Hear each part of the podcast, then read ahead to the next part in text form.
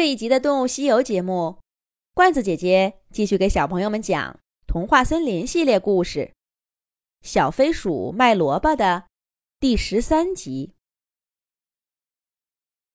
来自东海的大颗珍珠，是传说中的无价之宝。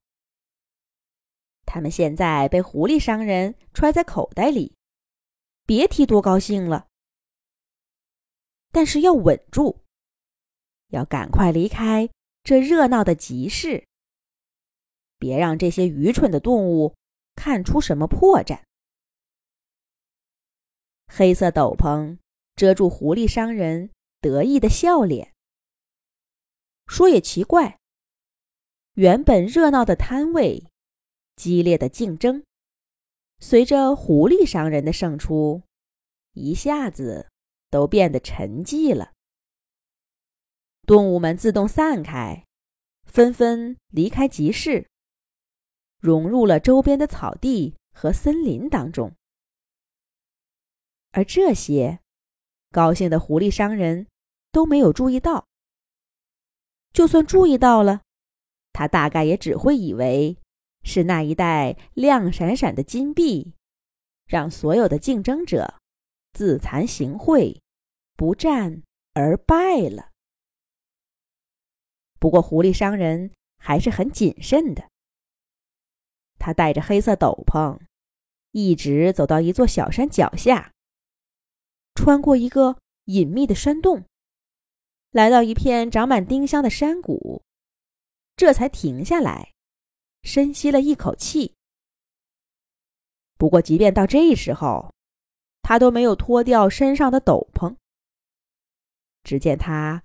拨开密密层层的丁香花丛，拐了几道弯儿，他面前出现了一道木质的小门。小门上着锁，看起来也不大起眼儿。到了这里，狐狸商人才终于真正的放松下来。只见他扬起手，左右转动木门的把手，小木门。吱呀呀开了，露出满屋子金闪闪的财宝。跟着简陋的小门儿，看上去很不相称。终于安全了！狐狸商人得意的笑了笑，正准备迈进门口，突然，一大群蜜蜂从丁香花丛里飞起来，涌到他面前。把整扇门都堵住了，还荡起了一道浓密的蜜蜂云，直冲上天。要不是被斗篷裹得严严实实的，狐狸商人这会儿啊，早就被叮得满头包了。这这，你们这是干什么？让一让，让一让，让我进去。那边才是丁香花丛。到那儿采蜜去！狐狸商人不耐烦的挥舞爪子，可是小蜜蜂们不但不听他的，反而把他围得更紧了。放着好好的花蜜不采，倒来围攻自己，这很反常啊！狐狸商人立刻警觉起来，他不准备跟蜜蜂缠斗，正准备。夺门而入，可身后却传来一声厉吼：“狐狸商人，你用假金币诈骗，还想往哪儿跑？”他们怎么会认出我？我明明穿着斗篷呢！狐狸商人慌忙回头，看见那位穿红斗篷的神秘动物正站在他身后。不好，露馅儿了！狐狸商人赶紧往家跑。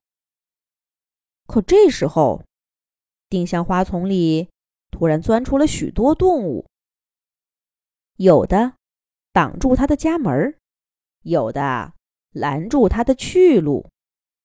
狐狸商人被围在一个包围圈里，他强自镇定的说道。呃，狐狸商人，呃，谁是狐狸商人？我是远道而来的客商，你们认错人了。我我我很讲诚信，从从不从不骗人。狐狸商人话没说完，头顶上那个斗篷就嗖的一下被一个长鼻子给掀下来，露出了一个慌乱的狐狸脑袋。狐狸商人，你还想狡辩吗？你假扮外地客商。到底骗了多少动物？说话的正是童话森林的大象伯伯。大象伯伯说话的功夫，狐狸商人身上的斗篷也被动物们给扯掉了。那一包东海珍珠哗啦啦掉在地上，狐狸商人。再也没办法否认，他就是刚刚那位买主的事实了。这时候，那位神秘卖主也脱掉了身上神秘的红色斗篷。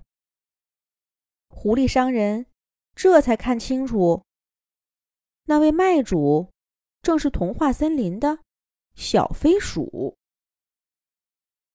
不好，上当了！狐狸商人怎么也没想到，精明算计的自己，这一次竟然被童话森林的动物们给算计了。接下来会发生些什么事儿呢？咱们下一集讲。